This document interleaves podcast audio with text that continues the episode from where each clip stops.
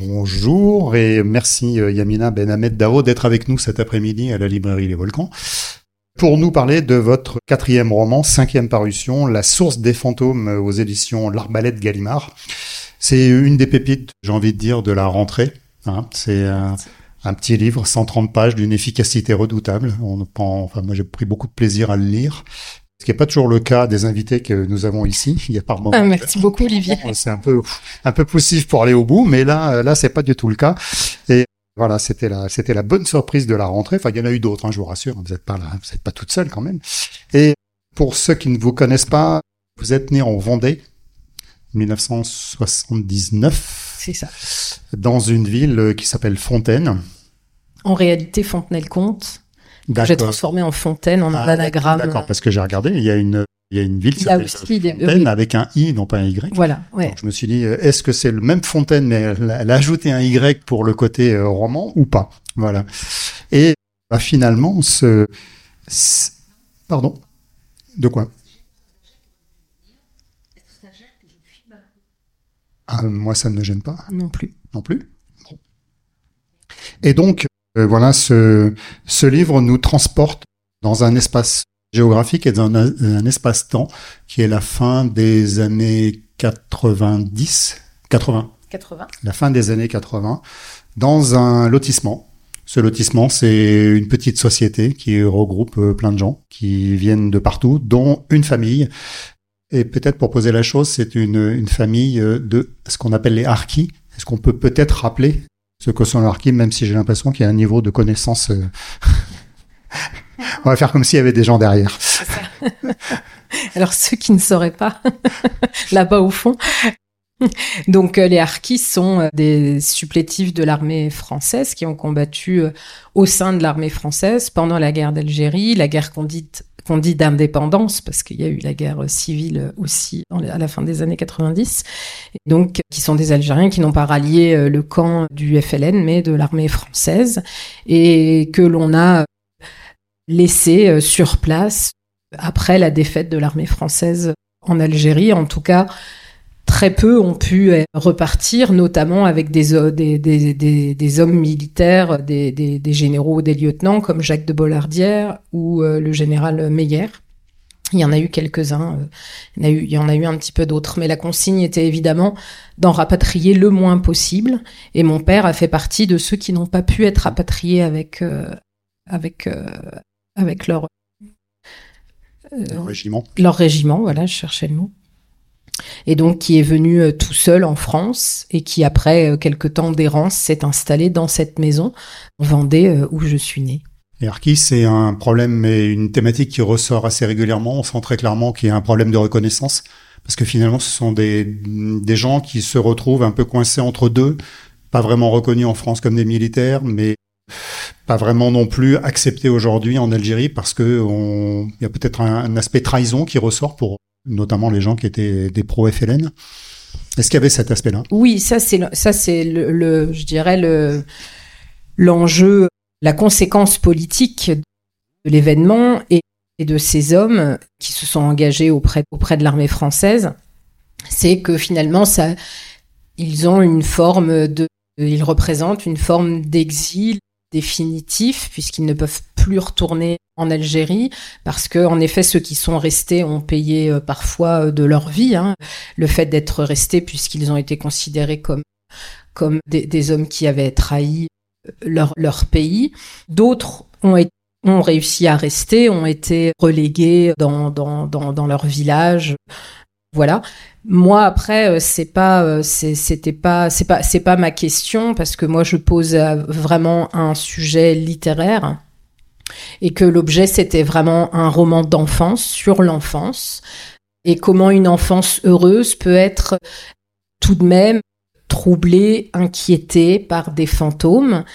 Ces fantômes-là, les miens arrivent d'Algérie euh, par la guerre, mais il y en a d'autres. Il y a, il y a des hommes dans ce lotissement qui sont poursuivis par euh, une autre forme d'exil qui est un exil social, comme celui qui vient entrer à l'usine et donc qui par ce contrat d'ouvrier peut acquérir une maison au sein du lotissement, mais à l'origine il est enfant d'agriculteur, donc c'est toute une période aussi où des gens vont faire vont vont créer un commun.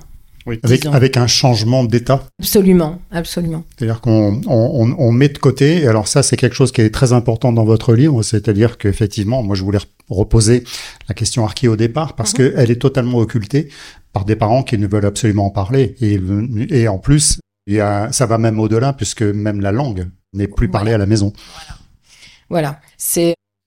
Les fantômes vont transparaître, euh, disons, dans l'enfance, au travers de marqueurs qui vivent dans la maison mais qui ne seront jamais transmis. Donc ça passe en effet par la langue qui n'est pas transmise. Des photos.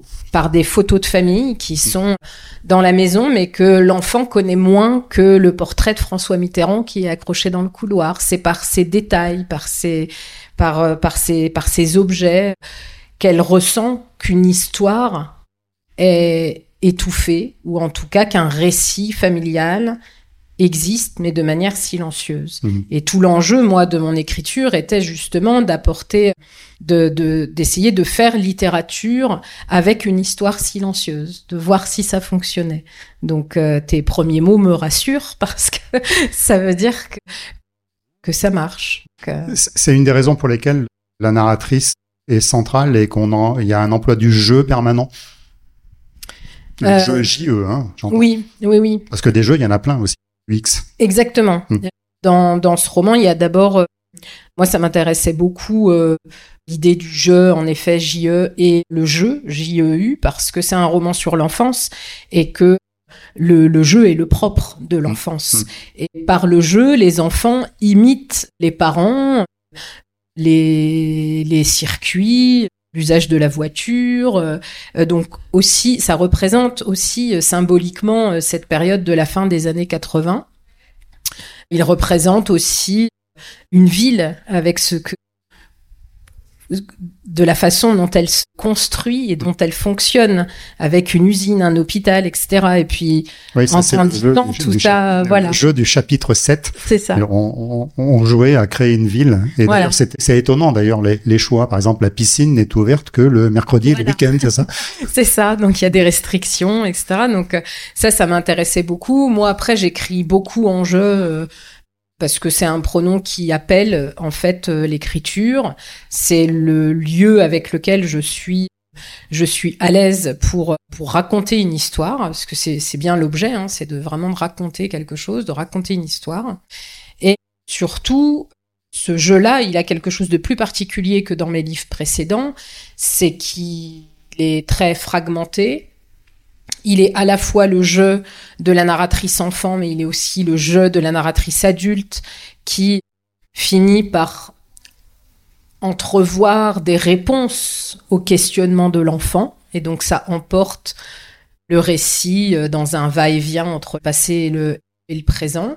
Et surtout, il permet d'aboutir à une conclusion heureuse que ce n'est pas un livre sur une recherche d'identité, il est, c'est un jeu qui pose une histoire, qui la dépose là, parce que sinon, il y a un risque qu'elle soit oubliée, parce qu'elle est silencieuse.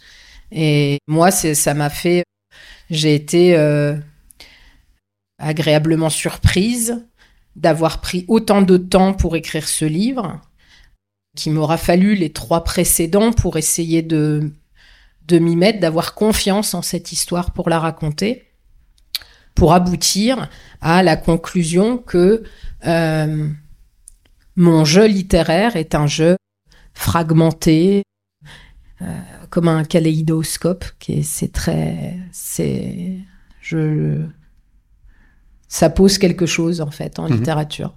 Ce que vous dites, évidemment, ça amène la traditionnelle question de la part de l'autobiographie. C'est un roman dont vous avez changé un certain nombre de choses, mais il y a une part qui est une part réelle de ce que vous mhm. avez vécu vous. Oui, moi je me situe toujours dans le roman parce que m'importe l'idée de de faire un pacte avec le lecteur qui soit clair, à savoir que je raconte une histoire au sens propre d'Aristote, à savoir qu'il y a un début, un milieu, une fin. Voilà, c'est que c'est la définition de l'histoire par Aristote. Que la littérature, c'est avant tout des histoires, quoi qu'on en dise. Il y a des, voilà, ensuite des niveaux de gratification sur les qualités de l'histoire. Mais la littérature, c'est des histoires qu'on nous raconte. Et, euh, et donc moi, je, je vraiment, je, je, tiens à me situer dans un pacte clair avec le lecteur, qui est que j'offre un roman cela étant, en effet, ma matière est très souvent autobiographique ou, comme on me l'a fait très justement remarquer, auto-sociobiographique. Parce qu'il y a toujours une grande part sociologique hmm. et que mes personnages, je, je n'arrive pas à me départir de l'idée qu'il faut que je les caractérise sociologiquement dans le contexte social dans lequel ils, ils, ils, progressent, ils prennent corps, en fait. Ça m'intéresse beaucoup. Hmm. Donc, oui, il y a une part auto-sociobiographique, mais on reste. C'est important parce que ça permet de régler, de, de, poser les questions, de trouver les réponses et de finalement empêcher ce que vous disiez à l'instant, c'est-à-dire empêcher les stigmatisations, empêcher le, les, les, les camps fermés, etc. C'est-à-dire que là, on se pose pas de questions. Vous êtes issu d'une immigration, mais vous êtes né en France, vous parlez français, vous ne parlez pas une autre langue, et vous observez tout ce qui se passe. Et ça, c'est une, c'est finalement, c'est ça la véritable définition de l'intégration. Oui, si tant est que le mot, euh, moi, c'est un mot qui que je. Qui vous embête. Oui, moi, euh, tous les mots de, en fait, euh, d'intégration, d'assimilation, enfin, tout le vocabulaire autour de ça, moi, en fait, il m'a jamais parlé. Parce, précisément parce que D'abord, je suis né en Vendée, que je ne connais que ça, parce que oui, ça, ça. Intégration, ça voudrait dire quelqu'un de l'extérieur qui prend, enfin, voilà, qui, qui, prend sa place dans une société, ce qui n'est pas du tout le cas. C'est ça. Et puis c'est un, c'est un mot qui a tendance à être très, je trouve, très galvaudé, qui politiquement hmm. aujourd'hui est quand même extrêmement péjoratif. Et puis comme s'il fallait donner des gages de, je suis bien euh, de, de là. Or, en fait les habitants d'une ville, d'une vie en fait, sont aussi des gens qui, qui traversent en fait des lieux. Parfois, ils viennent se poser quelque part, ils n'en partent pas. Voilà. Participent même à l'histoire. Et participent à l'histoire. Mmh. Voilà. Donc moi j'ai beaucoup de mal avec ce mot parce que comme je, comme mon père est un harki, par définition, il a rejoint un camp par ce mouvement même, par cette décision même, qui n'a absolument rien d'idéologique, mais qui fait partie, voilà, du mouvement de, de, de, sa vie. Euh, je, voilà, j'ai beaucoup de mal à me dire qu'il qu'il avait à donner des gages. C'est d'ailleurs l'histoire dans la source des fantômes. On voit bien que les gens forment un commun dans ce lotissement et que il y a, on ne regarde pas ces, ces, familles euh, de manière euh, excluante. Il va y avoir quelques petits passages éclairs, évidemment, sur euh, peut-être des, des, des, mots racistes ou une considération, mais c'est toujours, encore une fois, inscrit dans un contexte sociopolitique. Oui, parce que c'est la diversité d'une population, en fait, dans un, en, un lieu finalement assez resserré seulement neuf familles, hein, c'est ça? Oui, oui, oui, c'est un tout petit lotissement, mais qui par cet effet de petitesse euh, propose aussi une, euh, une, un microcosme en fait. C'est, c'est presque une représentation miniature d'une société. En fait, on a, en tout cas, d'une société de classe moyenne, disons, de la fin des années 80, où les gens vraiment viennent déposer leur vie dans une campagne vendéenne et, et aspirent à des rêves. Et on suppose que grâce à une usine qui qui, qui fabrique des roulements à billes, qui fabrique des roulements à billes, euh, grâce grâce à un chômage qui est relativement bas, etc. Tout le monde peut euh, aspirer, en tout cas, à une vie euh, matérielle confortable, ce qui n'est déjà pas rien, et en plus assurer ce qui ce qu'il y a d'élémentaire, c'est-à-dire qu'il y a un, un hôpital, une école on a accès donc à la culture, aux soins. C'est ce que ça raconte aussi, cette vie un peu paisible. Oui, c'est ça. Euh, on a l'impression que ce, lotissement, en fait, met à l'abri les gens, quelle que soit leur histoire, quel que soit leur passé. Exactement. Il y a vraiment euh, quelque chose de l'ordre de, d'un, commun partagé et que ces gens se retrouvent dans ce lotissement avec des histoires passées très différentes, mais ils forment un commun. En tout cas, moi, enfant, ça m'a beaucoup marqué parce que ça, c'est vraiment un, marqueur autobiographique. On vivait vraiment dans un lotissement circulaire et il y avait des métiers différents de classe moyenne, mais tout le monde, en fait, vraiment formait un groupe social très, très fort. Mm. Ce qui s'est beaucoup, j'ai le sentiment, euh, perdu, euh, ne serait-ce que dans un immeuble ou dans des zones pavillonnaires. Ça n'existe pas, cette espèce de, de commun partagé de manière euh, très forte, très solidaire, avec une forme aussi de grande liberté chez les enfants. euh, qui Oui, jouent alors- toujours ensemble. Oui, ils sont, oui, c'est ça. Il y a le côté euh, cours de récré, cours, euh, enfin le jardin où tout le monde se retrouve, où les parents Exactement. euh, hurlent à table, Voilà. mais les enfants viennent pas parce qu'en fait ils préfèrent largement vivre leur vie. Voilà. Voilà, c'est pas le, c'est pas le plus important. Oui, effectivement, cette cette notion de voilà de petit microcosme très confortable, elle ressort et du coup c'est une vie heureuse, c'est une vie d'enfant. Loin des, tracas, loin de plein de choses. Et peut-être, justement, dans cette période-là, peut-être moins marquée par l'individualisme, par, évidemment, à l'époque, il n'y a pas encore les réseaux sociaux qui donnent des mauvaises images. Et peut-être une société où la réussite sociale euh, via l'argent n'est pas la même. Oui, exactement. Il y a, vraiment un accès au confort matériel par des métiers vraiment de la classe modeste. Il suffit d'être ouvrier pour pouvoir acquérir une propriété, donc une Oui, maison. Ce qui est déjà pas mal. Hein. Ce qui est beaucoup, ce qui est absolument euh, énorme en fait, parce que ça permet euh, de mettre à l'abri euh, une famille et donc aussi des enfants. En fait, c'est c'est c'est c'est le c'est c'est ce que raconte aussi euh, cette histoire. Et ce qui va vraiment faire basculer le groupe social, c'est à la fois donc chez l'enfant. Euh, euh, ce que ressent l'enfant, c'est les fantômes passé de, de, son père euh, militaire, mais c'est aussi les premières désillusions liées aux premières tragédies économiques, où justement les promesses qui ont été faites à ces gens de pouvoir travailler à l'usine et de pouvoir acquérir une maison, de pouvoir y espérer une vie paisible jusqu'à sa retraite et ensuite pour ses enfants, va complètement basculer au milieu des années 90, où une usine qui ferme va faire basculer ces destins de ces gens à qui on avait fait la promesse Hmm. justement d'être dans un lieu sûr et protecteur. Quand euh, j'ai lu, alors il y a, il y a plein d'allusions, moi, qui me qui m'ont m'ont fait me souvenir des années 80, euh, même si je suis un peu plus âgé, mais euh, il y a beaucoup de références. Et sur cette, sur le chapitre de l'usine de roulement à billes qui va licencier des gens, j'ai pensé à une vieille chanson d'Eddie Mitchell qui s'appelle Il ne rentre pas ce soir. Absolument, qui est une très très belle chanson que j'aime beaucoup.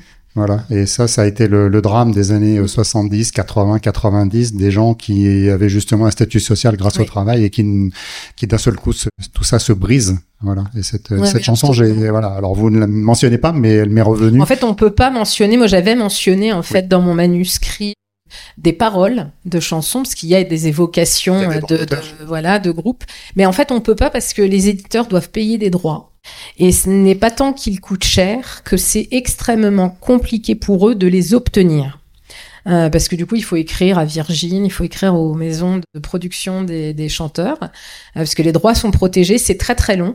Et, et donc, euh, bah, chez Gallimard, on avait euh, quand même l'échéance de la rentrée littéraire, donc on pouvait Bien sûr. pas se permettre. Donc, j'ai dû euh, jouer avec avec ça, donc la chanson de Daniel Guichard, des Berruriers Noirs, de Niagara. J'ai transformé, enveloppé quelques mots repères Oui, c'est ça. dans le récit. En tout cas, là, pour ça, ça a marché parce que moi, je l'ai, je, je l'entends et ça Voilà, fait, ça fait, euh, ça fait 15 jours, je me dis, il faut absolument que j'aille sur Internet réécouter cette chanson, bien sûr, parce qu'elle est, elle est pas toute jeune, donc je n'ai pas souvenir de l'avoir eue chez moi, ni en cassette, ni en rien du tout. Donc, il y a, heureusement qu'il y a Internet maintenant. Il n'y a pas que du Voilà. mauvais sur Voilà. Internet. Non, c'est plutôt bien.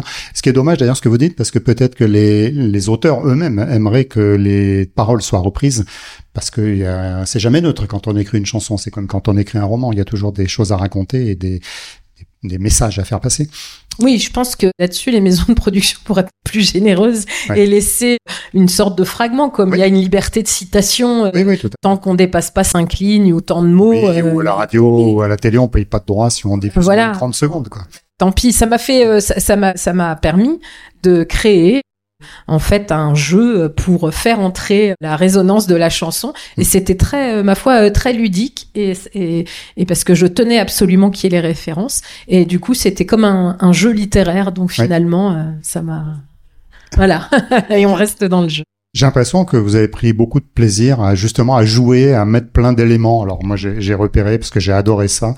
C'est chapitre 8, vous parlez des voitures. Mhm. Voilà, quand on s'intéresse un peu à la voiture, c'est rigolo, surtout à, à partir d'un certain âge, ça, ça nous parle forcément. voilà, quand nous jouons sur la route, nous sommes régulièrement interrompus par les voitures, nous les laissons passer en adoptant un comportement différent selon les conducteurs. Si c'est Véronique Boulard, on rit de son corps invisible enfoui dans le siège de sa 4L. On ne voit que sa chevelure blonde dépasser du volant. On dirait que le véhicule se conduit tout seul. Si c'est Couillot, on court sur le trottoir de peur de nous qu'il nous. C'est moi qui je de lunettes pour écrire, pour lire.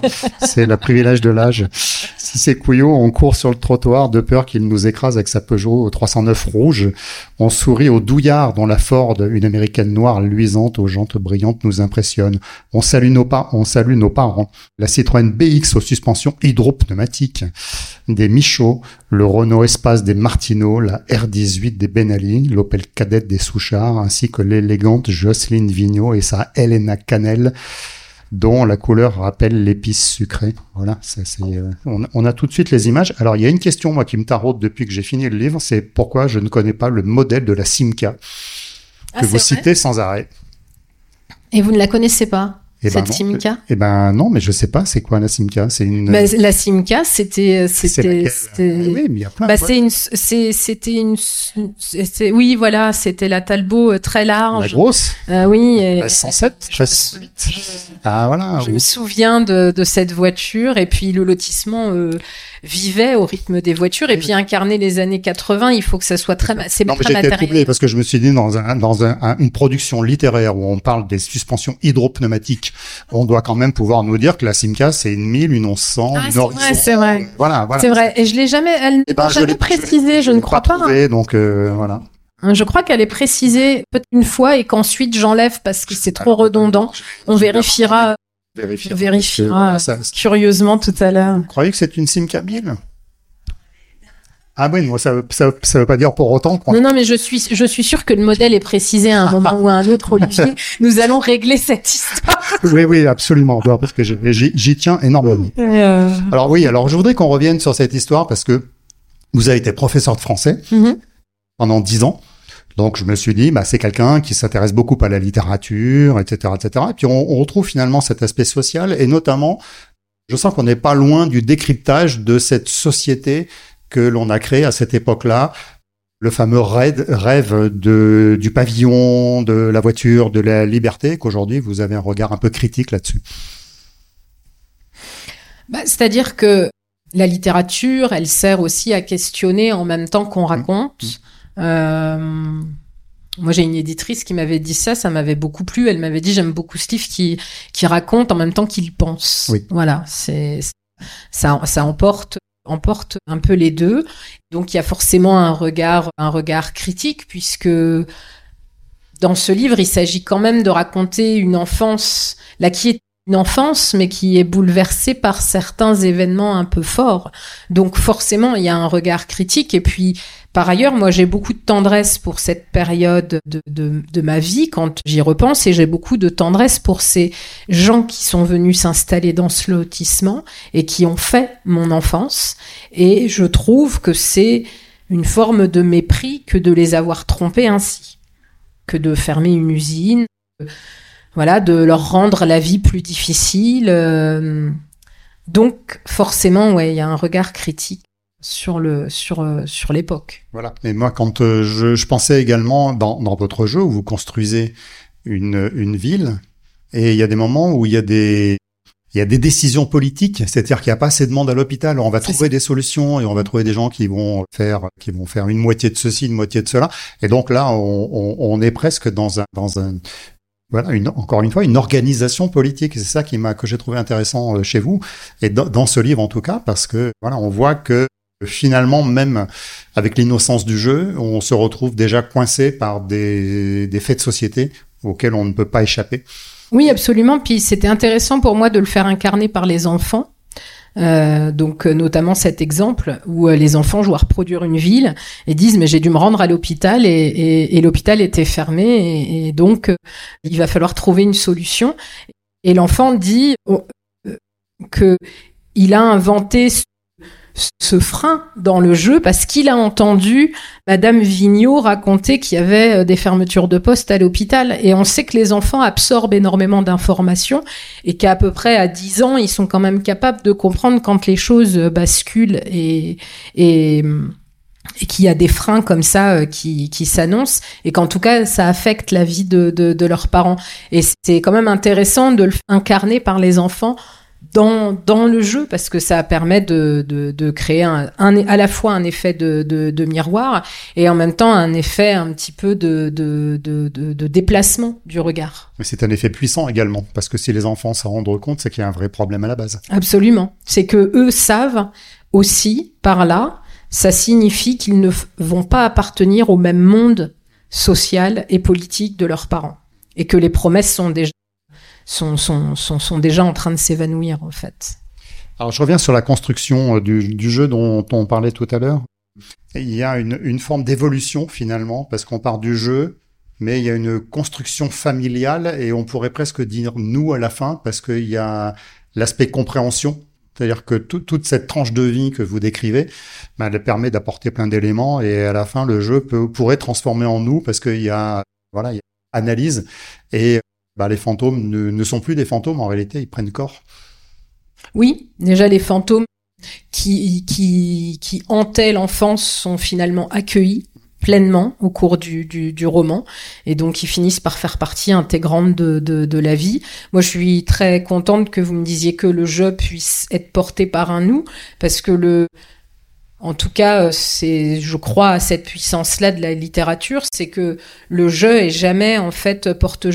S'il porte un récit précis, intime et individuel, sa portée, elle doit être collective. Donc, euh, c'est vraiment parfait si en, un jeu, on entend ensuite résonner un nous. Et en tout cas, c'est au cours des rencontres euh, ce que moi euh, je j'entends des retours de, des lecteurs et des lectrices, c'est qui me disent j'y ai reconnu mon enfance et que si mes propres fantômes sont ceux de la guerre d'Algérie, il y a des gens qui viennent me voir en me disant moi mes fantômes c'est ceux des camps de concentration et puis euh, ça peut être aussi comme on le disait au tout début des fantômes d'un exil, pas forcément géographique, mais social, en fait. D'avoir euh, Marie-Hélène Lafont, c'est son travail, c'est un exil, elle raconte les fantômes Bien sûr. De la, des paysans, de la, du monde agricole. Et ça, et donc, j'espère en tout cas que le livre ouvre à ça. Il ne s'agit pas d'une fermeture, mais toujours, euh, j'espère, d'une ouverture. Mais en même temps, vous usez, vous usez d'un artifice qui est génial, c'est-à-dire que vous, vous citez des choses que tout le monde connaît. Quand il y a une émission de télé, une voiture rouge, une BX qui monte et qui descend, etc. C'est aussi ça, l'histoire commune. Quelle quelle que soient finalement euh, les histoires de chacun, mais l'histoire commune est bien là. Oui, déjà créer un commun, c'est trouver des repères. Mmh. Donc il y a euh, les repères euh, matériels comme euh, les marques de voitures, la façon dont sont construites les maisons, les matériaux qu'on utilise pour construire ces maisons-là à l'époque, qui ne sont plus les matériaux qu'on utilise aujourd'hui. Et en effet, ça va passer aussi par des marqueurs comme des émissions qui passent à la télé, comme des événements auxquels on va assister enfant comme la chute de Berlin, qui sont des événements extrêmement impressionnants quand on est enfant. On s'en, 89, oui, ça on s'en rappelle malgré tout. Oui. Mmh. Et on s'en rappelle malgré tout parce qu'on sent euh, avec ces cinq chaînes, six chaînes de télé que l'on a, que tout le monde est bloqué sur cet mmh. événement, ces masses de gens qui, qui, qui, qui, qui circulent. Et puis, là, ce que je voulais dire, c'était aussi que ça fait partie aussi du contrat euh, que je m'étais euh, donné, du contrat d'écriture, à savoir que je pose un cadre extrêmement familier à la fin des années 80. Euh, pour qu'il soit familier, il y a tous ces éléments euh, là, matériels ou pas d'ailleurs, hein, qui, qui, qui, apparaissent. Mais il est, c'est dans ce quotidien familier que surgissent des troubles, peu à peu. Donc une langue qui qui, qui, qui, apparaît mais qui n'est jamais parlé par l'enfant, les portraits de, de, de, de, famille, une usine qui va spontanément là comme ça brutalement fermer et faire basculer euh, les existences. Donc euh, voilà, il s'agissait aussi de poser un cadre très familier pour aussi euh, pouvoir y introduire du trouble. Oui, le trouble, il est par exemple créé, en tout cas moi je l'ai ressenti comme ça, avec le, le, père qui parle pas, mais qui a des absences, qui a des moments de, il y a des larmes par moment. Euh, parce que voilà, on sent qu'il y a quelque chose qu'il ne veut pas laisser apparaître, mais qu'il ne peut pas enfouir définitivement. Oui, c'est ça. C'est aussi un récit, un récit sur la difficulté en fait du silence mm. qui va émerge malgré tout par d'autres formes que par euh, des histoires qui vont être racontées frontalement. Et donc, euh, ce sera en effet par euh, un chant transmis en langue arabe à l'enfant. Et elle sent que même si elle ne comprend pas la langue, que par quelques mots, qui sonne français, qu'il raconte quelque chose de son histoire et que à ce moment-là, quelque chose de très lyrique, de très intime, mais aussi de très politique lui est transmis. Donc oui, c'est par ces modes-là oui, que ça va passer. Et c'est aussi une porte ouverte, qui, une porte qui s'ouvre plutôt, parce que au début du, du roman, me semble-t-il, la narratrice entend les parents parler à voix basse, porte fermée, mais voilà, c'est leur truc à eux. Il y a, il y a une cloison, enfin, en l'occurrence une porte, et cette porte s'ouvre à la fin, en fait. Oui, c'est ça. Oui, c'est une histoire. C'est un, un, un moment, c'est un lieu qui est très. Le lotissement, c'est un lieu fermé et en même temps, en effet, c'est ça reproduit euh, l'idée d'une d'une histoire fermée, enfouie, mais qui peu à peu, en effet, va s'ouvrir grâce aux fragments que la narratrice auteur essaye d'accumuler et que malgré un récit familial troué, il y a quand même une histoire. Une histoire de fantômes, mais ça reste une histoire. Il y a des histoires derrière chaque personne, de toute façon. C'est toujours ça. Quel, regard vous portez sur les années 80 ben Moi, j'en ai un, je porte un regard extrêmement euh, tendre et joyeux et parfois, on se dit c'est un peu étonnant parce que c'était quand même une période où le capitalisme est arrivé avec une brutalité, une agressivité quand même euh, très dure. Mais étrangement, elle nous a enfin en tout cas moi c'est mon cas, elle a fait entrer dans les dans les maisons et dans les groupes des enfants et des ados une joie sans pareil, hmm. avec euh, des tubes de Madonna. Enfin, je veux dire, c'était c'était quand même, je trouve assez assez assez fou ce qui nous arrivait. Et puis les années 80, c'était aussi, je crois, quelque chose qu'on a perdu aujourd'hui, même si ça continue d'exister par peut-être des tiers-lieux, des associations. Mais il y a eu, euh, en tout cas, nous en Vendée, on l'a beaucoup ressenti, ça a beaucoup marqué mon enfance et mon adolescence. C'était toute une culture rock, voire punk rock, et qui vraiment était euh, très politique, euh, très... Ça, ça résonnait beaucoup en moi, en fait. Et je trouve que ça nous avait donné beaucoup de force les, chants des berruriers noirs, les concerts qui s'improvisaient. Euh, mais ça pouvait être aussi des lieux d'enfance comme les terrains d'aventure, qui sont des lieux qui n'existent plus, où les enfants avaient une liberté inouïe.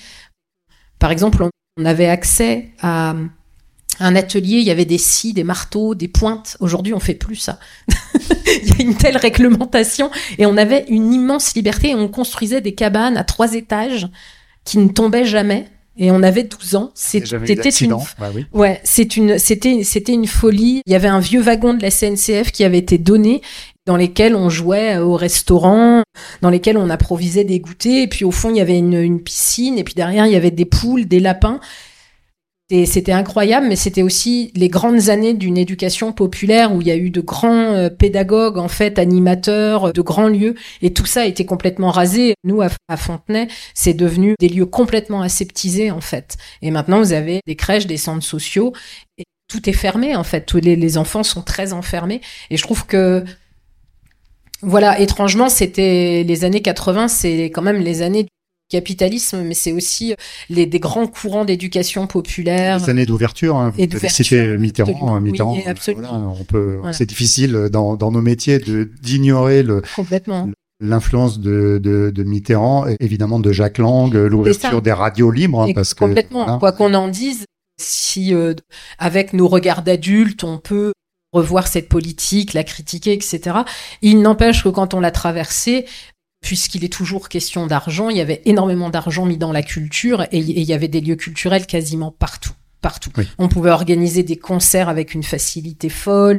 Enfin, je veux dire, aujourd'hui, c'est des grands lieux, des zéniths, et tout le monde se réunit là et pas ailleurs. Et c'est quoi qu'on en dise. Et ça, c'était une joie. Les, les, jeux, les, les, lieux dont vous parlez, ce sont des lieux de divertissement et non pas de culture. Absolument, absolument. C'est devenu de l'événementiel, comme on dit, et non plus. L'aspect financier derrière qui n'était pas à l'ordre du jour à l'époque, puisqu'il fallait sortir de ce de ce tunnel sur lequel on a mis une sorte de couvercle et il fallait absolument ouvrir cette époque. Même si de temps en temps, moi, il m'arrive de réécouter les choses des années 80, je trouve ça un peu ringard des fois. Oui, maintenant aujourd'hui, oui, c'est un petit peu vieilli. Mais, mais il n'empêche que cette cette vie extrêmement, j'ai trouvé baignée par la par la culture où la culture était extrêmement présente. Moi, je crois qu'elle a permis quand même de créer des esprits extrêmement libres, émancipés.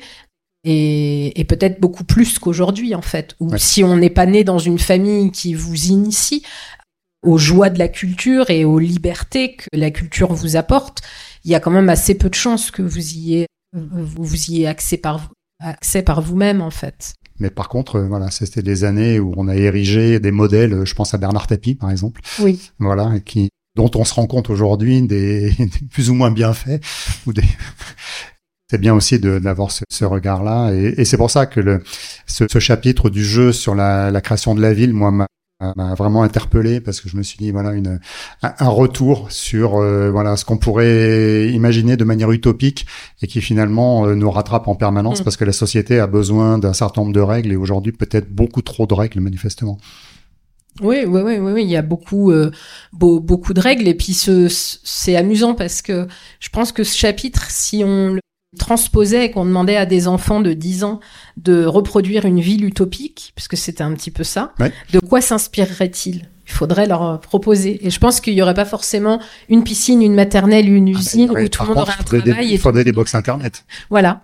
C'est ça. Je pense qu'il y aurait autre chose. En priorité. Ouais, ouais. Donc je pense que ça serait intéressant de poser la question à des enfants de 10 ans pour transposer, pour voir ce que eux créeraient comme ville euh, essentielle et, autonome. C'est tout l'enjeu de notre société aujourd'hui. Hein. C'est euh, voilà comment comment on renvoie en fait les enfants dehors. Hmm. Oui, il y a, y a ce livre, il évoque aussi ça. Euh, c'est une vraie vie euh, au dehors. En fait, c'était aussi moi j'ai aimé partir de ce lieu-là et c'était presque mon premier moteur d'écriture, le lotissement, parce qu'en fait c'était un lieu fermé, mais dans lequel il se passait énormément de choses. Donc euh, je me disais c'est bien parce que c'est un, un j'ai un cadre vraiment spatial, très contradictoire, qui est à la fois fermé, mais en fait qui me permet de naviguer en permanence entre un présent et un passé, et qui en plus permet de naviguer entre le dedans et le dehors, entre le groupe et, et, et l'intime, le collectif et l'intime. Donc c'est ça, et je, je, je trouvais ce moteur d'écriture très très fort. Ce qui fonctionne très bien parce qu'aujourd'hui on sait très bien que la jeunesse ne sort plus. Oui. Voilà. Ou trop peu. Oui. Ou, ou, trop peu. Voilà. C'est-à-dire que Aujourd'hui, s'il y a une box internet en fonctionnement, il rentre très facilement pour manger et aller sur internet. Probablement, moi j'ai pas de grand, j'ai qu'un petit, très très petit, mais il va falloir. J'ai pas, de grand. Je pourrais le constater plus tard. Oui, oui, bah, ça viendra vite, hein, parce qu'apparemment les statistiques montrent qu'on a de, sur internet de plus en plus jeunes, donc euh, voilà. Et parfois, c'est aussi une question d'éducation parce que c'est facile de mettre un enfant devant un écran. Oui, voilà. On s'en occupe pas pendant ce temps. Euh, on l'a dit tout à l'heure, c'était votre, c'est votre quatrième roman, cinquième livre. Donc le premier était pour la jeunesse. Dans ces quatre livres, il y en a deux qui parlent de football. Alors que, comment ça se fait ça? Alors deux, où on parle de foot et un où on parle de, l'inventeur de la machine à coudre. Oui. bah, disons que ça, le tout premier en fait, c'est un conte jeunesse que j'ai écrit à un moment où, je venais d'obtenir le concours d'enseignante j'avais un peu de temps, en fait, en dehors de la préparation de mes cours, et j'avais envie d'écrire, j'avais envie de voilà. Donc c'est arrivé vraiment de manière euh, très très très heureuse, non non programmée. Euh, voilà, il n'y avait pas d'envie d'être édité. Il a été édité parce qu'il est tombé entre les mains à l'époque de Maëlys de Kerangal, qui n'était pas aussi connue qu'elle l'est euh, aujourd'hui.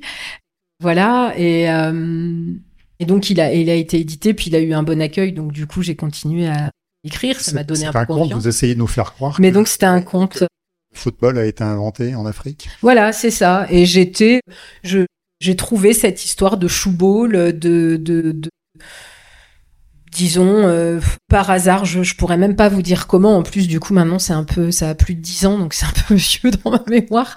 Mais euh, oui c'est des esclaves qui s'émancipent en fait par le jeu par un chou qui devient un ballon Mm. et par lequel ils s'émancipent. Et le premier roman euh, Poule D donc sur une équipe de football féminin euh, dans une équipe amateur dans le Val-de-Marne c'est vraiment un hasard parce que j'avais euh, en fait le conte jeunesse est assez tragique parle d'une émanci- d'une émancipation, de liberté, mais dans le fond, c'est assez noir parce que c'est c'est sur la période de l'esclavage euh, en Amérique.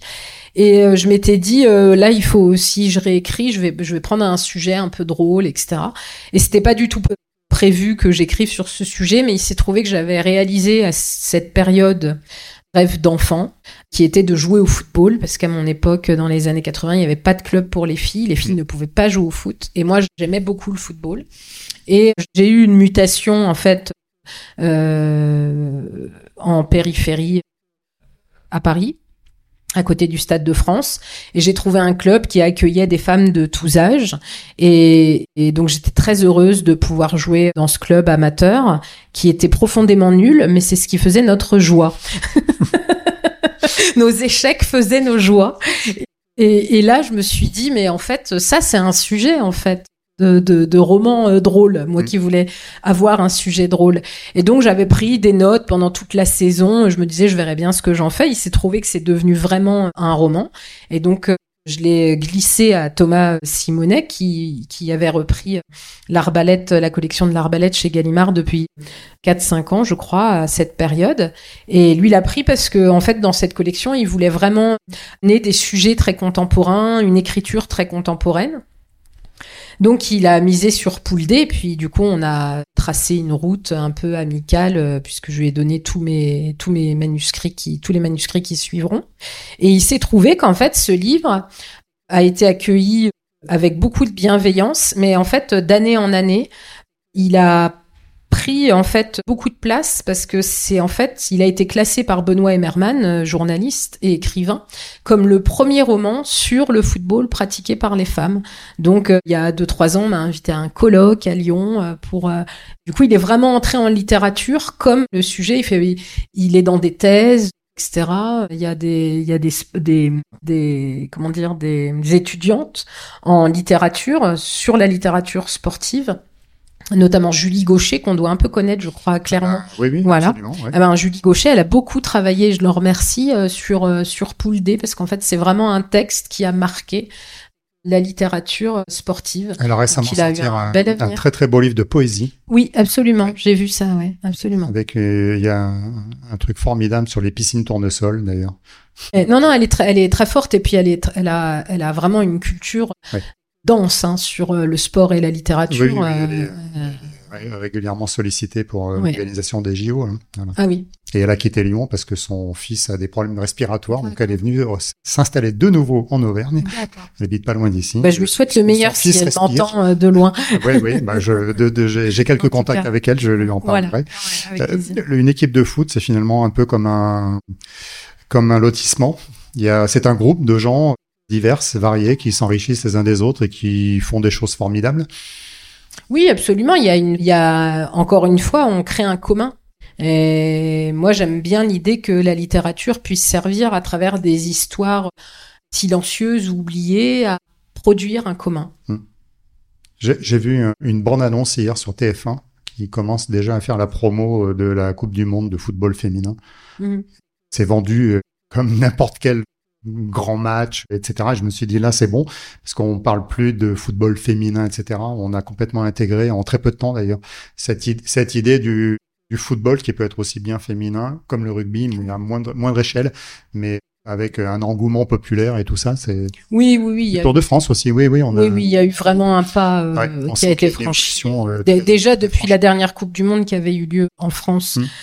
Pour euh, pour les footballeuses, il y a déjà, il y a vraiment eu un, un un pas. Et il y a eu aussi un énorme pas franchi entre les liens entre la littérature et le sport qui Oui. étaient des qui étaient des endroits qui s'excluaient énormément et finalement qui euh, depuis maintenant on va dire 5-10 ans commence vraiment en fait à s'inclure. Et il y a vrai, il y a un prix littéraire de littérature sportive, il y a vraiment des romans de qualité. Et sur et maintenant ça s'exclut plus du tout. On considère qu'au contraire, c'est un sujet, le sport, que l'écriture doit investir en fait. Oui, alors que le sport arrivait souvent par l'intermédiaire des journalistes. Je pense à Antoine Blondin et le vélo justement.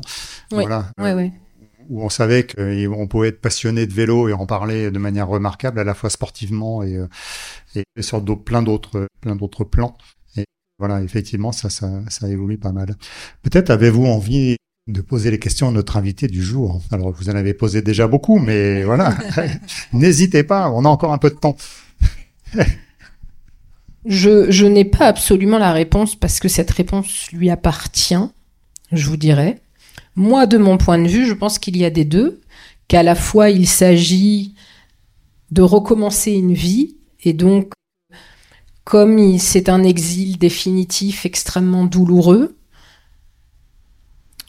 peut-être que ça s'accompagne aussi d'une forme de silence pour mieux recommencer. Euh,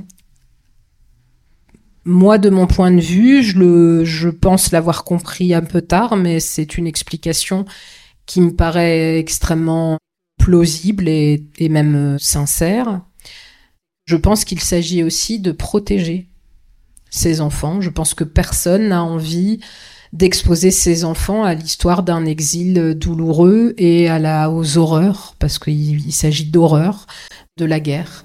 Et donc il s'agit, au fond, peut-être que ce silence est peut-être aussi une preuve d'amour, la marque d'une liberté que de pouvoir se détacher. Et Philippe Faucon dit, euh, donc qui a réalisé le film Les Harkis, en fait, je l'ai vu récemment parce que on a tous deux reçu le prix un prix qui vient d'être créé par la Commission euh, nationale indépendante euh, Arki, hein, qui a créé un prix littéraire et un prix audiovisuel. Donc on l'a reçu la semaine dernière.